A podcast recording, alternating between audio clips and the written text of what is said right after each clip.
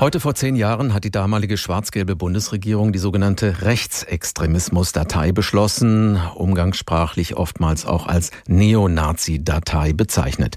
Nach den schweren Ermittlungspannen und Versäumnissen rund um die NSU-Mordserie war damals deutlich geworden, dass es an einem Austausch der Daten und Erkenntnisse mangelte, die über gewaltbereite Rechtsextremisten in Deutschland vorlagen. Also die Behörden zum Beispiel in Bayern wussten nichts von Gewalttätern der Neonazi-Szene, die ihre Kollegen zum Beispiel in Sachsen durchaus kannten und umgekehrt. Durch die neue Datei wurde es nun möglich, dass das Bundeskriminalamt, die Bundespolizei, das Bundesamt für Verfassungsschutz, der Militärische Abschirmdienst MAD und die 16 Landeskriminalämter und Landesämter für Verfassungsschutz alle den gleichen Kenntnisstand haben.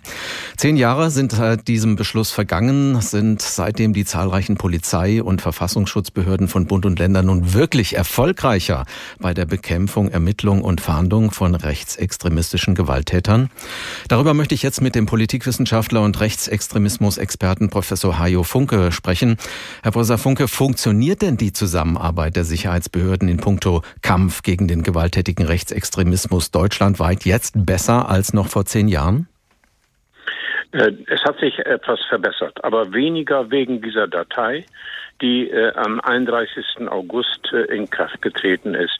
Äh, es gibt Evaluationsberichte dieser Datei, nach denen davon kaum wirklich in der Erfassung von Tätern Gebrauch gemacht wird.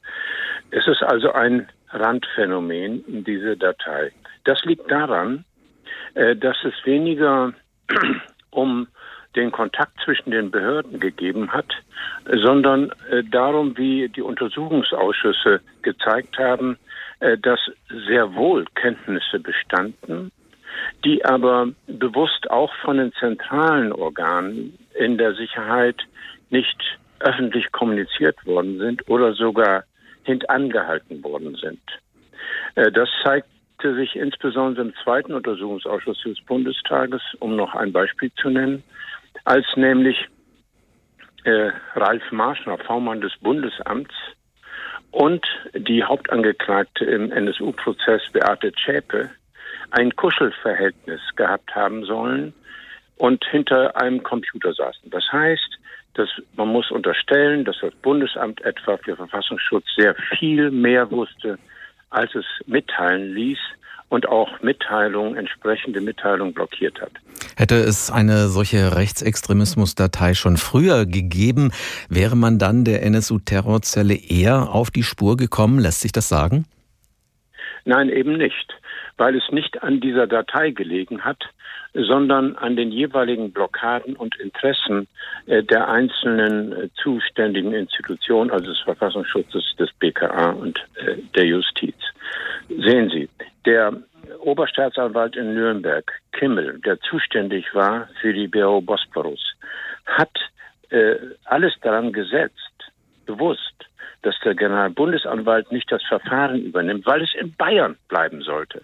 Sie sehen, es liegt an einem nicht koordinierten politischen Willen in dieser Phase, Rechtsextre äh, den Rechtsextremen, also in diesem Fall der Terrorgruppe, auf die Spur zu kommen. Was könnte denn bei der Fahndung und Ermittlung von rechtsradikalen Gewalttätern besser laufen? Was müsste Ihrer Ansicht nach verändert werden? Also es hat ja den Personalwechsel an den Spitzen gegeben.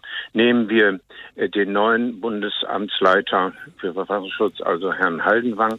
Der ist erkennbar bemüht, äh, ganz anders vorzugehen, was noch nichts heißt, wie die Institution selbst äh, sich verändert hat. Es liegt also an dem politischen Willen des Bundesinnenministeriums und an den Spitzen der jeweiligen Behörden. Nehmen wir ein anderes Beispiel.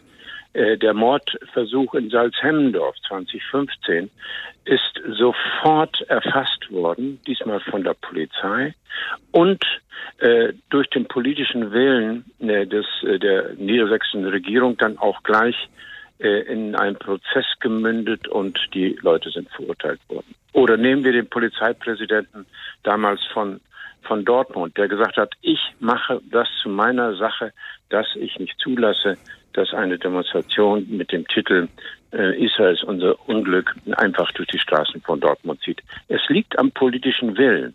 Und da, wo er sich verändert hat, äh, gibt es auch eine bessere Erfassung äh, gefährlicher Täterstrukturen und entsprechender präterroristischer Netzwerke. Fast 600 mit Haftbefehl gesuchte Rechtsextremisten sind zurzeit in Deutschland auf freiem Fuß, darunter etwa ein Viertel Gewaltstraftäter. Haben Sie die Hoffnung, dass sich daran etwas ändern wird in absehbarer Zeit? Auch hier gilt, es hängt am politischen Willen, an der Intensität der jeweiligen Behörden, die diese 150 etwa Gewaltstraftäter äh, erfassen könnten und den äh, und sie suchen könnten, ob sie es tun oder nicht. Was die anderen äh, Strafbefehle oder Haftbefehle anlangt, ähm, da äh, ist offenbar ein äh, größeres Interesse womöglich auch gar nicht so entscheidend. Aber für die Gewaltstraftäter ja. Und noch wichtiger ist, äh, das, was die Innenausschussmitglieder des Deutschen Bundestags mir mitteilen, dass diese netzwerkartigen, halböffentlichen, moosartigen Geflechte von äh, zu terrorfähigen äh, Täterstrukturen viel mehr und systematisch erfasst und ausgehoben werden. Das geschieht etwa mit Hilfe auch investigativer Journalisten, etwa in Sachsen dieser Zeit. Hm, also es gibt 120 oder mehr Tötungsaufrufe im Internet im Kontext dieser sogenannten Querdenker-Demonstration. Man kann denen nachgehen, wenn man die entsprechenden Ressourcen bündelt und wenn ein politischer Wille an der Spitze entweder der Ministerien oder der jeweiligen sicherheitspolitischen Einheiten vorhanden ist. Dann geht es, aber nur dann.